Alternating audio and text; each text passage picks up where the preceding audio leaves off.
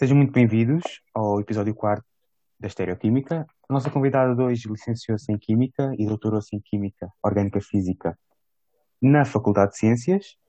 Uh, tem, é, neste momento é docente no Departamento de Química e Bioquímica da Faculdade de Ciências, essencialmente na área da Química Orgânica, mas também tem vindo a publicar artigos de índole essencialmente pedagógica.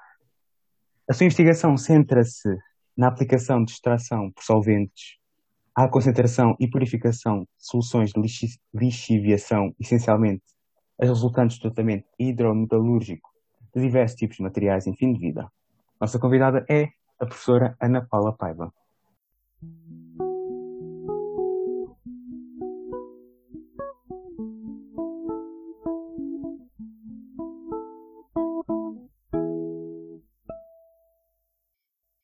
Bom dia, professora. Um, obrigado por ter aceito o nosso convite. Um, espero que já, já se sentir bem.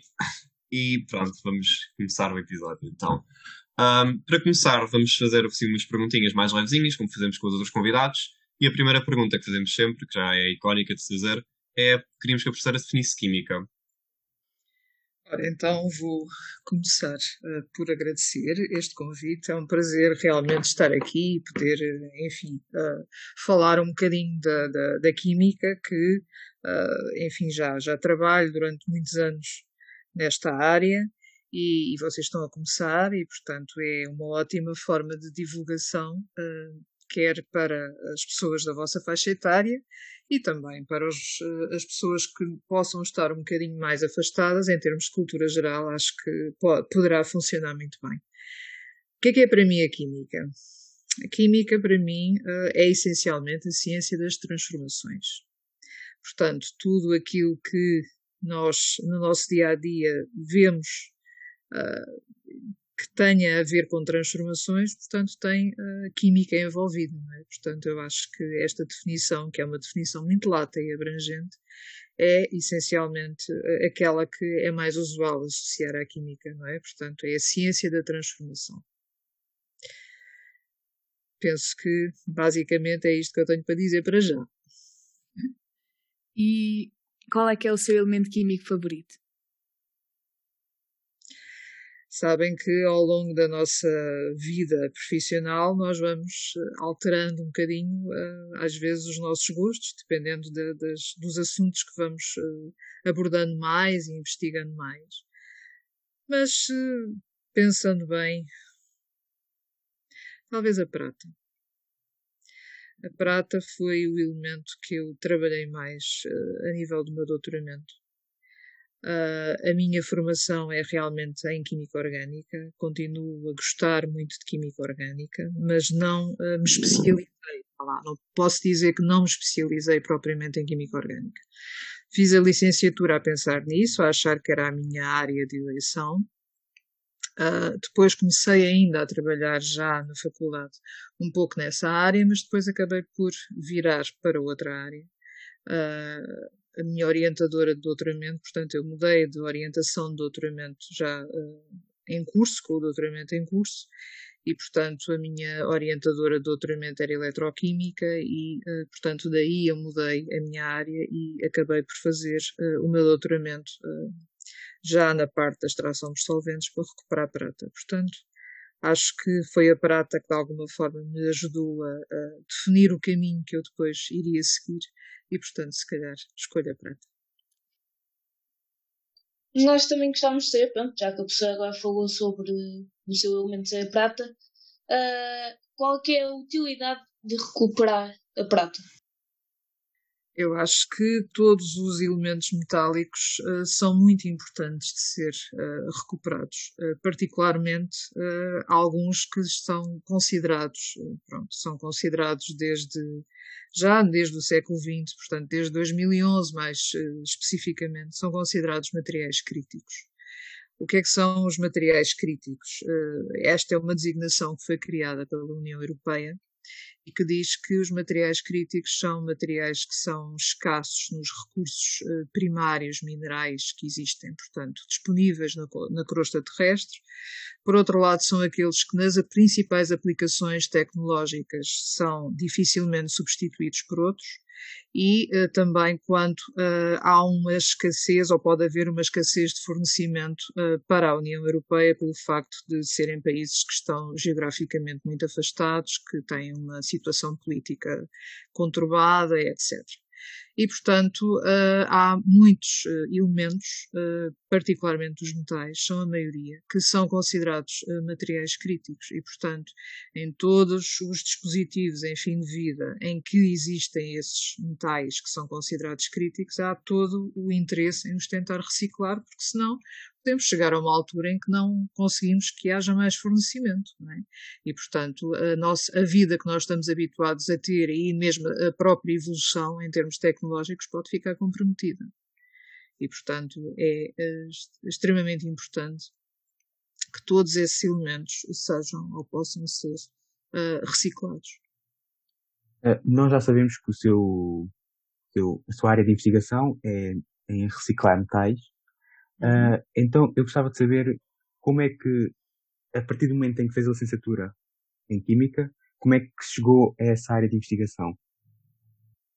Ora, então, fazendo um bocadinho a, a, minha evolução cronológica, cheguei a esta área de evolução porque o meu orientador, uh, na altura, quando eu uh, entrei como assistente na Faculdade de Ciências de Lisboa, portanto, entrei como assistente e tinha que preparar o doutoramento para poder evoluir na carreira. Portanto, atualmente já é diferente. Mas na altura em que eu entrei era assim e, portanto, uh, eu fiquei, uh, a orientação ficou a cargo da, do professor, que era o professor Cardoso Pereira, que me tinha orientado no projeto final de licenciatura. E ele era químico orgânico puro. Só que, na altura, ele começou a dar-se com a professora Luísa Maria Abrantes, que era eletroquímica. E, portanto, como eu estava, uh, enfim, uh, não tinha propriamente uma muito boa relação com o professor, porque o professor tinha uma personalidade muito diferente da minha, uh, eu comecei a ter dificuldades em conseguir evoluir com o trabalho. E, portanto, proporcionou-se uma situação que foi começar a fazer qualquer coisa que era do interesse dos dois, do professor Cardoso Pereira e da professora Luísa Maria Abrantes. E com a evolução, e ela era eletroquímica, com a evolução do trabalho, eu acabei por ficar só com ela.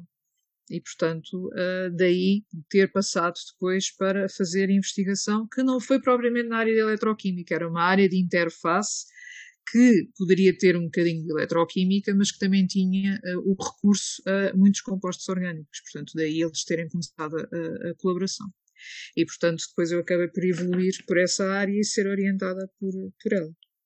Foi por isso que foi esta, inflexão, de alguma forma, relativamente aos meus gostos iniciais. Um, então, professora, pode dizer, já percebemos então porque é que chegou a essa área, mas após acabar o doutoramento, porque é que a professora chegou a manter-se nesse tipo de investigação? Então, uh, como vocês devem calcular, uh, o trabalho de doutoramento é um, é um, trabalho que leva muitos anos e, portanto, ao levar muitos anos, nós acabamos por ficar especialistas nesse trabalho. Portanto, claro que, de alguma forma, uh, há muita gente que faz o doutoramento e depois opta por uh, evoluir numa área diferente. Mas eu, na altura, pensei que, se me tinha especializado na área da extração de solventes para recuperação metálica, continuei durante algum tempo a, a, investir na prata, mas depois acabei por uh, aplicar, no fundo, a mesma metodologia, mas a outros metais. E, portanto, agora estou mais centrada na recuperação dos metais do grupo da platina. Portanto, já não é propriamente a prata, mas sim o paládio, a platina e o ródio, essencialmente. Uh, a pessoa podia-nos fazer assim, uma espécie de resumo de que, que, em que, é que consiste o processo de, de recuperar os metais? Em que é que consiste? Ora bem, pode consistir uh, em duas, são essencialmente duas abordagens que podem ser feitas e que são feitas uh, industrialmente, que são ou se recuperam os metais por pirometalurgia, portanto, a designação pirometalurgia, se calhar uh, vocês conseguem perceber que tem a ver com o fornecimento de calor, de temperatura, e portanto o que se faz é fundir os materiais uh, e, portanto, depois tentar que eles, uh, quando solidificam, acabam por ficar separados dos outros materiais que não são metais. Portanto, eu não sou propriamente expert ou especialista, vá lá, melhor dizendo, na parte da pirometalurgia, mas sou na parte da hidrometalurgia. Portanto, a hidrometalurgia é a parte da metalurgia extrativa que lida com a recuperação dos metais utilizando soluções aquosas. E, portanto, aí, uh, no fundo, nós fazemos um tratamento ou, de minérios ou de recursos secundários, portanto, os tais dispositivos em fim de vida. Depois de serem desmantelados, o que se faz é um processo de lixiviação, portanto, tenta-se passar os metais de interesse para uma solução aquosa. Normalmente ah, passam os metais de interesse e aqueles que nós não temos interesse, e, portanto, de uma forma geral, é preciso depois aplicar um processo que permita purificar ou concentrar essa mesma lexívia para depois poder fazer a recuperação final do metal. Está bem? Então é aí que entra a extração de solventes e é aí que é a, a minha a experiência principal. Está bem? Portanto, é um processo de, recupera, de, de purificação e de concentração das lexívias que são obtidas por hidrometalurgia.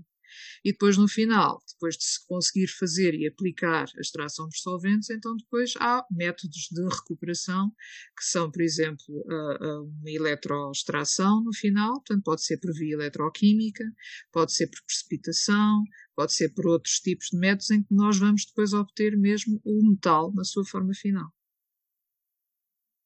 Não sei e... se ficaram com uma ideia. Acho que sim, professora. Uh, e quais é que são as maiores diferenças entre os processos com a prata e os processos com os elementos que está agora a investigar, uh, que são do grupo do Paládio? Quais são as principais diferenças? Uh, eles têm uma química em solução um bocado diferente. Apesar de eu normalmente lidar mais com estes metais, por exemplo, a prata, normalmente as pessoas têm a tendência de pensar a prata precipita com muita facilidade sob a forma de cloreto de prata. E, portanto, como precipita, nós temos um sólido e a prata não fica em solução. Isso não, é, acaba por não ser verdade, porque se nós aumentarmos muito a concentração em íons cloreto da solução, ela acaba por se dissolvendo. Portanto, forma espécies que, vão, que se vão dissolvendo. E o meu doutoramento focou exatamente nisso, portanto, na recuperação de prata de soluções uh, onde normalmente as pessoas pensam que não existe prata. Os metais do grupo da platina são bastante inertes, como o ouro, por exemplo, também, apesar de não ser um metal do grupo da platina, mas está incluído nos metais preciosos, todos estes são metais preciosos, e, portanto, para os levar para a solução é preciso termos uma solução com um potencial oxidante muito forte, e normalmente utiliza-se o meio cortado. Portanto, lá está. Em todo o trabalho que eu tenho desenvolvido, tenho uh, feito ou focado muito particularmente no meio uh. E, portanto, em termos de uh, espécies que esses iões metálicos formam em solução, são espécies muito diferentes. E, portanto, os solventes orgânicos que eu vou utilizar e que tenho que desenvolver para ver se consigo captar esses iões metálicos de forma seletiva são diferentes. Portanto, têm uma constituição diferente. Agora uma pergunta mais por curiosidade. Uh, a professora investigou uh, prata, paládio e platina. É coincidência porque seu nome é Ana Paula Pereira Paiva? não, é coincidência, pura e simples. É coincidência pura e simples. Realmente uh, temos muitos P's, não é? Portanto, o símbolo químico da prata não é propriamente P, é AG. Mas sim, é realmente o paládio, a platina, têm muitos P's, é verdade, mas é uma coincidência. Uh, professora, o que é que a professora acha? Qual é que é o impacto que a professora acha que a sua investigação tem no, tem no mundo? No mundo? Sim. Uh, eu acho que talvez tenha cada vez mais, ou seja, no início eu talvez não tenha notado tanto que essa investigação era muito importante. Uh, mas agora, com as preocupações crescentes relativamente à sustentabilidade do planeta, eu acho que cada vez mais estes processos de reciclagem vão ser importantes no futuro. Uh, e, portanto, uh, acho que nos últimos anos a investigação que eu tenho feito uh, tem sido bastante mais reconhecida do que, aquilo, do que aquilo que foi no início. E mesmo se nós virmos aquilo que são as preocupações relativamente à da própria União Europeia que, que, portanto, normalmente traçam linhas orientadoras para uh, financiarem projetos uh, que envolvam uh, diferentes investigadores de toda a Europa para se poder ter financiamento para prosseguir a investigação, é uma área que realmente está muito, muito em foco que é a área da reciclagem dos metais em materiais em fim de vida. E, portanto, penso que, se calhar, ao longo da minha carreira de investigação, Uh, eu não tive tanto essa percepção, mas agora diria que nos últimos 5, uh, 10 anos eu sinto que realmente é uma área que cada vez tem mais importância e acredito que o desenvolvimento nos anos futuros se vai centrar também muito nesta área. Um, muito obrigado pela resposta, professora. Foi, acho que bastante profunda. Um, agora também gostaria de saber em relação um, mais à sua carreira como docente. Uh, acho que para começar agora assim neste tema, eu reparei que no currículo de Química há uma cadeira que o professor leciona, que se não me engano é extração, uh, por extração por hidrómetro. Extração solventes por hidrometologia. solventes em hidrometologia, sim. Pronto. Um, eu gostava de saber se essa cadeira existia antes ou se foi a professora pronto, que começou a lecionar e se sim, porque é que a professora começou a lecionar? Então, essa é uma, uma, uma pergunta pertinente. Muito bem, eu comecei, fui eu que a criei, portanto ela é uh, realmente da minha autoria. E uh, o meu uh, objetivo foi, por um lado, tentar tentar de uma forma pedagógica, talvez, conseguir também passar um pouco a palavra para os alunos de Química, falando numa área que não é, se calhar, muito considerada no exercício de Química, que é a metodologia. Portanto, e ao mesmo tempo também tentar dar alguma divulgação àquilo que tem, no fundo, tem sido a minha área de investigação durante tantos anos. E, portanto, essa foi uma das motivações. A outra motivação foi eu não sei se vocês têm ideia uh, que um, nós que estamos na carreira académica, e não só, portanto, pessoas que façam investigação, mas que tenham uh, um papel também em termos uh, pedagógicos relevante, podem autopropor-se a fazer umas provas que se chamam as provas de agregação. E para essas provas de agregação, portanto, as pessoas autopropõem-se quando sentem que têm um currículo que justifica ganharem esse título. Portanto, a agregação confere um título que é o título de agregado. E, portanto, nessas provas de agregação, há um júri constituído por professores catedráticos que vão analisar o currículo do candidato, que o candidato uh, uh, facilita, e uh, vai ter que fazer também ou apresentar uma disciplina. E uh, para essa, e, e, portanto, para apresentar essa disciplina, faz todo o sentido que a disciplina tenha um pouco a ver com aquilo que é a, a experiência em termos científicos que o candidato tem. E depois outra componente da avaliação é dar um seminário. E esse seminário pode estar incluído na disciplina ou pode ser um seminário também só de investigação. Portanto, isto para dizer que uh, eu queria fazer ou queria autopropor-me a fazer essas provas e, portanto, necessitava de ter uma disciplina que tivesse totalmente o meu input ou seja, não ia dar uma disciplina que era básica, por exemplo, num curso de Química. E, portanto, achei que fazia todo o sentido, se eu me queria autopropor essas provas, fazer uma disciplina, conceber uma disciplina que tivesse um pouco aquilo que tem sido a minha experiência uh, científica e, ao mesmo tempo, também poder partilhá-la a um nível mais básico, claro, com os alunos uh, de licenciatura em Química e Química Tecnológica de segundo e terceiro ano. E foi assim que a cadeira cresceu, uh, nasceu Uh, penso que a primeira vez que eu ofereci foi em 2018, 2019. Portanto, tem funcionado, já este é o terceiro ano que está a funcionar e acho que com bastante bons resultados e isso satisfaz-me muito. Uh, antes de mais, queremos dar os parabéns por ter, ter, ter sido aprovada na, na, prova que fez. Muito e obrigada, a professora... muito bem. uh, e a professora, pela forma como a professora fala, até mesmo aqui, mas também nas aulas, vê-se que isso entrega muito aos alunos. E eu pergunto, uh, porque é que começou a escrever uh, artigos uh, pedagógicos? Exemplo, temos aqui um artigo que eu acho fascinante, que eu gostava de ter a oportunidade de ler, que é que em 2008 escreveu um artigo de opinião intitulado Nem só os bons alunos merecem uma oportunidade. Quero que a professora falasse um pouco de, destes artigos e o que é que ele levou a escrever estes artigos. Muito bem. Uh, o que me levou a escrever esses artigos foi, por acaso, essa foi uma questão que também um dos elementos do júri me colocou. Uh, e, portanto, acho que realmente refleti acerca disso e penso que tenho uma, uma resposta, que é, nessa altura, em 2008, ainda estávamos um bocado a sentir um pouco a transição daquilo que foi o Acordo de Bolonha. Ou seja, num espaço de 4, 5 anos, nós passamos de cursos de 5 anos de licenciatura, em que havia, no fundo, um último ano, que era um último ano de estágio, para cursos de 3 anos. E houve uma grande, uh, vá lá, uma grande, uh, vá lá, uma tentativa de adaptar o melhor possível ou de encurtar esses cinco anos em três, o que realmente eu acho que os estudantes que, estive, que tiveram de alguma forma a infelicidade de passar esses anos, acho que sofreram um pouco por isso. Porque ainda estávamos naquela fase em que estávamos a tentar adaptar e a perceber o que é que realmente era básico e o que é que era mais acessório que se podia retirar, no fundo, eh, para desses três anos, porque obviamente não podíamos incluir cinco anos de aprendizagem em três. Não é?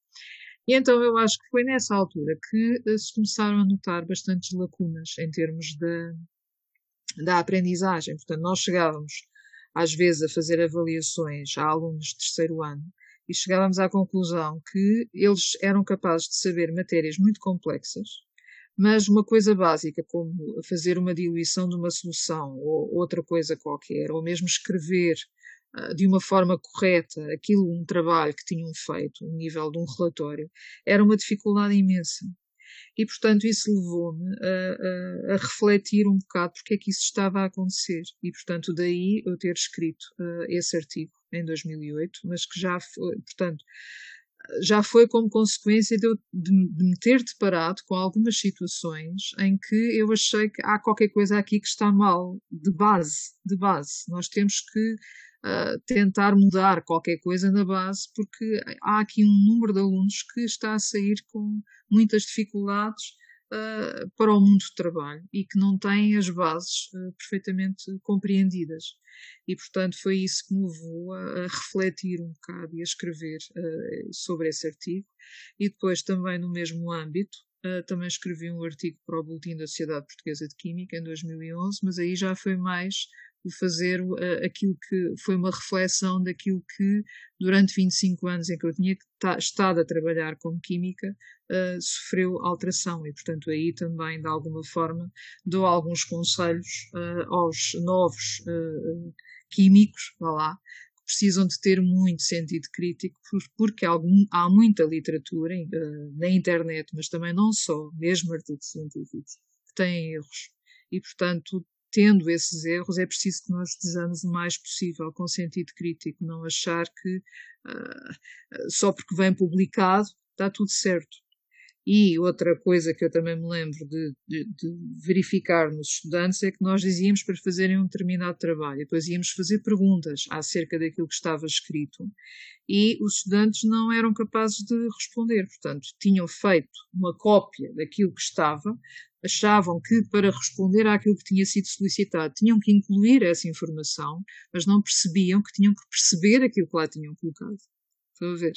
E, portanto, uh, situações deste tipo realmente levaram-me a, a, refletir e a tentar, uh, de alguma forma, divulgar e alertar as pessoas, porque era, é necessário termos atenção a alguns pormenores para conseguirmos passar a mensagem que é importante para nós que seja passada à, à vossa geração, portanto, aos estudantes mais jovens. Lá está, a professora acabou de confirmar o que eu tinha dito há bocado, que era a entrega que a professora dá aos alunos, e agora confirmou-se. Nós só gostaríamos de saber, uh, a professora falou numa revista que publicou, mas nós queríamos saber onde é que podemos encontrar estes artigos, porque de certeza que todos nós estamos interessados em reler esse, ler esses artigos e compreender uhum. também o seu ponto de vista. Sim, sim. É no Boletim da Sociedade Portuguesa de Química, em 2011. Uh, portanto, agora até vai estar, eu penso que já está online. Portanto, se acederem uh, ao site da Sociedade Portuguesa de Química e, e, e, procurarem pela revista que se chama Química, em 2011, perguntarem, uh, procurarem pelo meu nome, aparece de certeza. Obrigado. No, continuando no âmbito deste, de, de, dos artigos, queríamos saber se neste momento está, se está a escrever algum ou se está a pensar em escrever algum? Sim, mesmo agora, esta tarde, estou a rever as provas de um artigo que foi aceito há dois dias atrás. E, portanto, nós, para mantermos a nossa carreira científica, somos obrigados, vá lá, entre aspas, a ter produtividade, não é? E a conseguirmos publicar aquilo que investigamos. E, portanto, é, é, uma, é uma atividade que nós temos que manter paralelamente a toda a atividade letiva.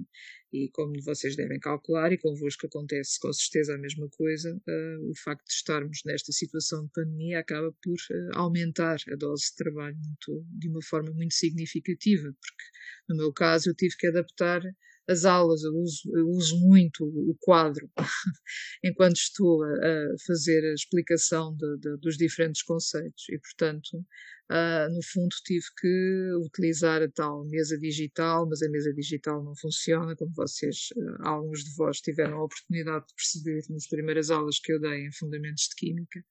E, portanto, isso, no fundo, acaba por ser um trabalho muito uh, adicional àquilo que é o que nós já temos preparado, não é? E, portanto, nós temos que manter, no fundo, a, a componente científica. realmente, eu tenho esta situação, se não fosse tão exigente em termos da componente letiva, eu acho que já conseguiria dar mais vazão àquilo que são os resultados científicos que tenho que ainda não estão publicados.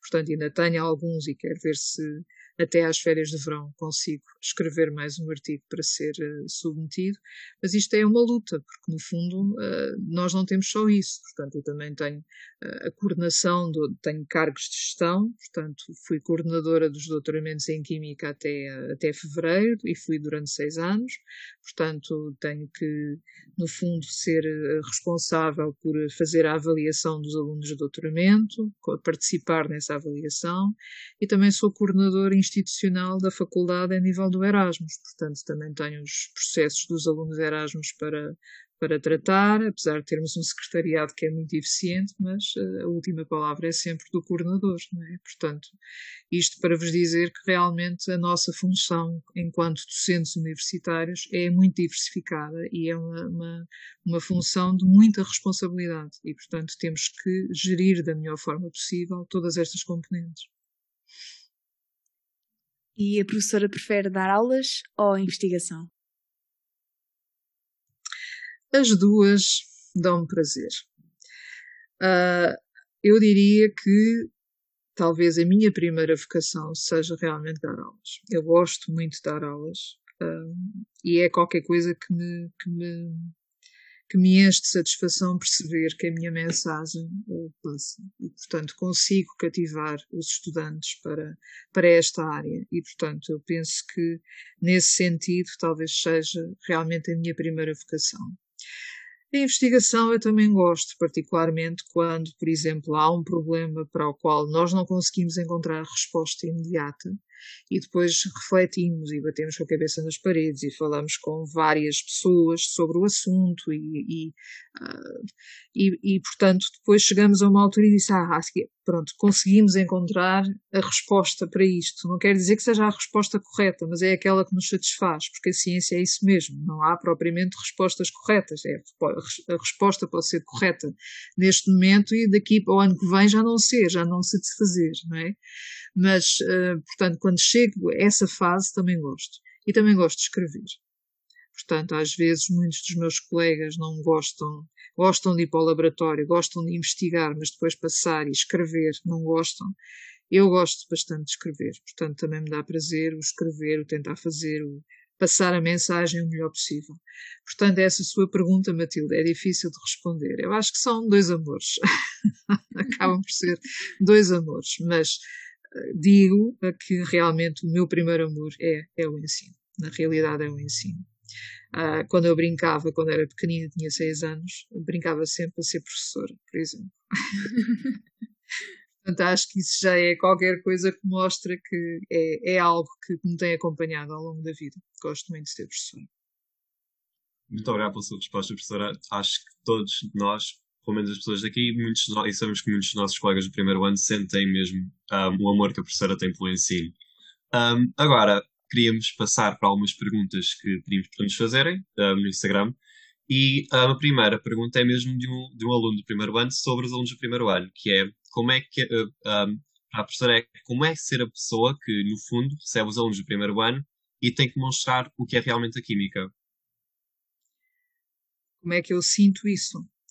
Eu sinto como uma responsabilidade grande e, portanto, tento, na medida do possível, uh, mostrar-vos, através da forma como apresento a matéria e através da disponibilidade que tenho para tentar tirar as dúvidas o mais possível que todos vós têm, uh, eu sinto isso como uma responsabilidade e, portanto, uh, às vezes penso, ninguém é insubstituível e, naturalmente, uma pessoa que me vá substituir daqui a uns anos vai com certeza fazer um trabalho igual ou melhor do que o meu. Mas eu gosto de sentir que na realidade estou a fazer o melhor que posso e sei. E portanto, nesse aspecto, uh, eu acho que tento. Agora, se consigo, vocês saberão avaliar melhor do que eu. Mas que é uma tentativa e é uma tentativa muito responsável e muito consciente, é, sem sombra de dúvida. E, portanto, eu tento ser o mais, o mais disponível possível para que as coisas corram bem. A, a professora falou na disponibilidade que tem e penso que todos, não, eu falo em nome de todos os alunos, que têm realmente disponibilidade para todos, tanto que uma das perguntas que me fizeram era como é que a professora tem tanta paciência para os alunos? Se calhar por isso, se calhar porque sinto que tenho alguma vocação como professora, não é? E portanto, um professor tem sempre, ou deve ter sempre, o mais, o, o, o mais paciência possível para os casos que vêm. Claro que, às vezes, há alguns alunos que, ou porque são distraídos, ou porque, ou porque são insistentes, às vezes, às vezes a pessoa fica um bocadinho impaciente, sem dúvida. Mas é algo que eu tento controlar e, portanto, só uh, ao longo da, da, minha carreira como docente, eu acho que foi muito raro ter tido algum litígio com algum aluno. Uh, exatamente por, por isso, porque eu acho que, de alguma forma, eu tento ser o mais disponível possível e, portanto, nesse aspecto, uh, penso que não haverá propriamente grandes casos. Outra pergunta que nos fizeram foi qual foi o primeiro artigo que publicou e se ainda se lembra como é que se sentiu nesse momento. O primeiro artigo que publiquei foi um artigo exatamente no Boletim da Sociedade Portuguesa de Química. Uh, Senti-me bastante bem, porque, porque foi, tanto quanto me lembro, uh, um resumo do meu trabalho de, de, de projeto de, de estágio de licenciatura e uh, também foi ou resultou de uma luta com o meu orientador na altura, porque o meu orientador, como digo, tinha uma personalidade muito diferente da minha e uh, ele achava que aquilo não valia a pena, não valia a pena estar a, a publicar. Pronto, estava feito, o, projeto, o estágio estava feito, estava discutido, não precisávamos de estar a divulgar os resultados. Mas eu vi alguns colegas a fazer esse tipo de divulgação e perguntava-me a mim própria, mas porquê é que eu não faço também? Posso fazer, escrevo e faço. E pronto, e portanto deu-me prazer o pensar, olha, é o meu primeiro artigo, claro que não fazia ideia depois com o que é que iria ser a partir daí a, a, carreira, não é? Porque obviamente que quando nós queremos ter reconhecimento, esse reconhecimento tem de ser internacional e portanto temos que escrever artigos uh, essencialmente em língua inglesa, não é? E, portanto, mas foi o primeiro, e o primeiro é sempre, é sempre especial, claro que sim. A professora, neste momento, é docente essencialmente nas áreas da Química Orgânica, e eu pergunto-lhe qual era a cadeira que nunca, nunca era capaz de, de lecionar, aquela cadeira que nunca se sentiria capaz de dar, de, de lecionar. Qualquer cadeira de Química Física. eu nunca gostei muito de química física. E, portanto, uh, tudo aquilo que envolve cálculos muito complexos, matemáticos, uh, e mesmo os cálculos matemáticos relacionados com a física e as cadeiras de física que tive uh, foram aquelas que tive piores notas. Portanto, eu não conseguiria dar uma cadeira de química física. Mesmo as aulas práticas, eu acho que iria ter grandes dificuldades em entrar no, no regime, porque é, é bastante diferente. É? A química orgânica, penso que nesta altura vocês já conseguem ter essa percepção. Tem uma abordagem completamente diferente. É? E, portanto, sendo uma abordagem completamente diferente, realmente teria que fazer um esforço muito grande para, para o conseguir. Mas, pronto, se tivesse que ser, e se me convencessem que tinha de ser, pois com certeza tentaria fazer o melhor possível, como é aquilo que é o meu hábito. Temos mais aqui uma pergunta que fizeram para a professora, que é como soube que era profissional que optou por escolher e a proporcionar-lhe um sentimento de realização? Uh, como porque é que eu escolhi a área da química, é isso? Não uh, sei se percebi bem. Uh, como é que soube que escolher essa área ia proporcionar-lhe esse sentimento de realização que tem? Eu acho que é uma pergunta pertinente, na realidade, porque às vezes há algumas pessoas que escolhem ou começam um curso e depois acabam por se arrepender e vão para outro, não é? Portanto, não é assim uma situação tão, tão invulgar quanto isso. Mas, hum, na altura em que eu fiz a escolha do curso, eu filo de uma forma bastante consciente, ou seja, eu sabia, ou tinha ideia, pelo menos, que uh, eu gostava de fazer qualquer coisa na área da química. E, portanto, ah, quando, sei lá, algumas pessoas, quando eu estava numa perspectiva de escolher o curso, me diziam, mas é melhor ir em engenharia química do técnico, ou é melhor, porque é que não vai para a medicina, ou porque é.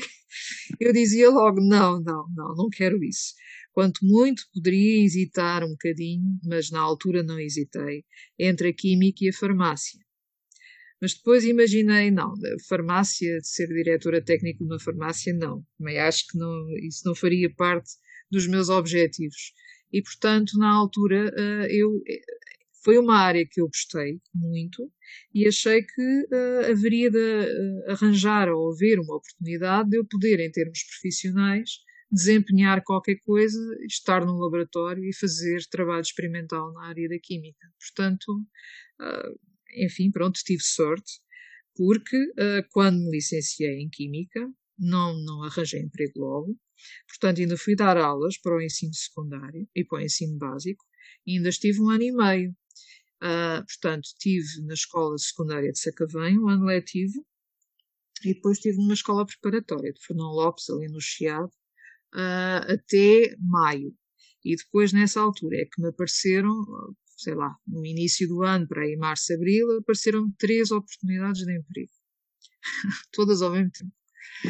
E uma foi realmente entrar como assistente na faculdade, outra era um instituto de investigação estatal na altura, que tinha a ver com a investigação das pescas e do mar, e uma terceira hipótese foi para ir trabalhar com uh, aparelho de espectroscopia de ressonância magnética nuclear no avião. Portanto, penso que vocês sabem que a Ovion é uma das principais indústrias farmacêuticas portuguesas. E, portanto, na altura eu tive que escolher, mas agora o que é que eu vou escolher? Portanto, aí realmente passei uma, uma, um mau bocado no sentido de, pronto, cada cabeça a sua sentença, o que é que é melhor, o que é que é, o que é, que é pior mas depois com a possibilidade de me dizerem que se calhar havia também a hipótese de poder ir trabalhar no avião para Macau, eu pensei, bem, para Macau eu acho que não quero ir. E portanto uh, pensei, como gosto de dar aulas, talvez seja uma boa, uh, uma boa escolha a tentar a carreira universitária. E não, não me arrependo de maneira nenhuma da minha escolha, acho que escolhi bem, porque me sinto realizada, nesta altura sinto-me muito realizada. E o que é que lhe interessa a farmácia? O que é que me interessa a farmácia? Qual é que é o, qual é, que é o seu interesse que a deixou indecisa? Uh, foi porque, em termos de, uh, de síntese de fármacos, no fundo, a competência que se obtém num curso de farmácia também pode ser importante, mas no fundo é basicamente a química orgânica, se nós pensarmos, não é? Portanto, Exato. há muita gente que faz investigação em farmácia, pronto, talvez tenha talvez uma maior interação com a aplicação desses medicamentos aos organismos vivos, não é? Portanto, aí um pouco mais de, nessa, nessa perspectiva, mas a perspectiva era a mesma, portanto, era essencialmente a, a síntese de moléculas, portanto, a parte química da farmácia. Então, professora, uh, nós já sabemos que a professora tem muito amor aos seus alunos um, e gostávamos de saber que dicas é que tem para eles. Dicas é que tenho para eles. Ah, eu acho que já falei um bocadinho disso relativamente às dicas. Portanto, as dicas é uh, essencialmente serem uh, o máximo possível uh, responsáveis. Ou seja, precisam de ser responsáveis, precisam de ser conscientes. no sentido de que, por exemplo, se têm várias cadeiras para fazer num determinado semestre e se estão dadas diferentes oportunidades de fazerem avaliação ao longo do semestre, se calhar não conseguem fazer uh, a avaliação todas elas da mesma forma com bons resultados. Portanto, se calhar é capaz de ser um bom conselho dizer, então se vocês têm cinco ou seis cadeiras no semestre para fazer, vão fazer três por avaliação periódica e depois deixar outras três, quer dizer, quem diz três diz, outro, diz aquilo que for, aquilo que vocês acharem que é mais uh, adequado deixar as outras para a parte final. Porque, uh, na realidade, fazer uh, simultaneamente uh, a avaliação de todas as cadeiras de uma forma muito próxima, não é? Acaba por ser contraproducente. Portanto, quando eu digo que vocês devem ser organizados, é conscientes a esse nível. Está bem?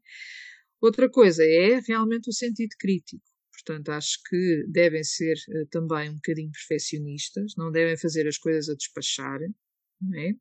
As coisas não se fazem a despachar, mesmo aquelas que não gostamos tanto, pois enfim, mas também contribuem para a nossa formação geral e, portanto, como são também importantes a esse nível, uh, uh, acho que também devem ser encaradas com seriedade.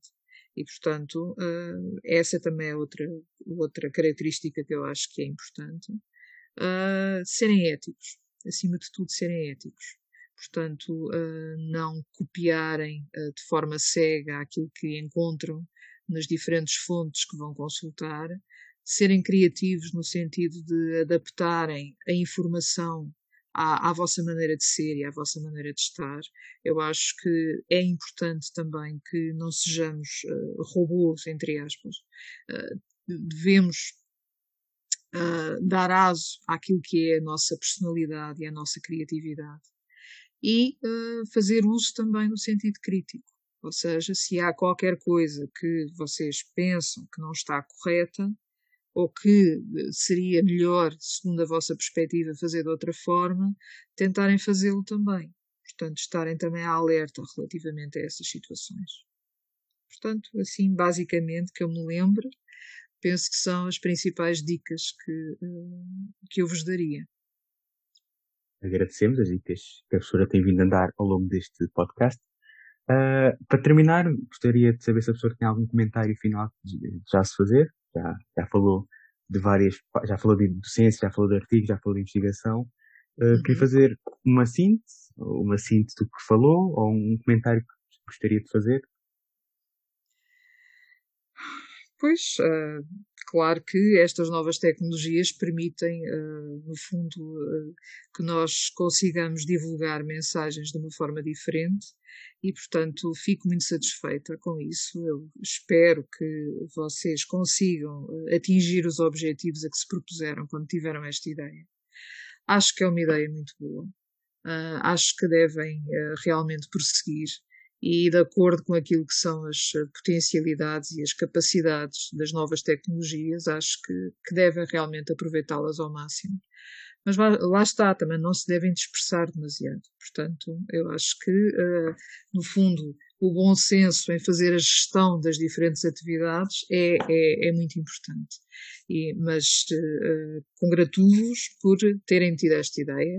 Uh, ao longo da minha carreira académica nunca tinha sido uh, entrevistada. Normalmente só as pessoas que por este ou por aquele motivo fazem assim qualquer coisa que é considerado uma coisa muito especial é que têm essa possibilidade e portanto o facto de poderem através desta forma dar voz a pessoas que de alguma forma vocês consideram importantes, porque senão não fariam o convite, uh, acho que, é, acho que é, é relevante e, e portanto, dou-vos os parabéns por terem tido essa ideia. Acho que foi uma ideia ótima e estou muito satisfeita de poder uh, contribuir para o sucesso da vossa iniciativa. Nós é que agradecemos e obrigado por ter aceito o nosso convite. E é tudo. Obrigado. Muito obrigada a todos. E, e pronto, felicidades para o vosso projeto. Thank you.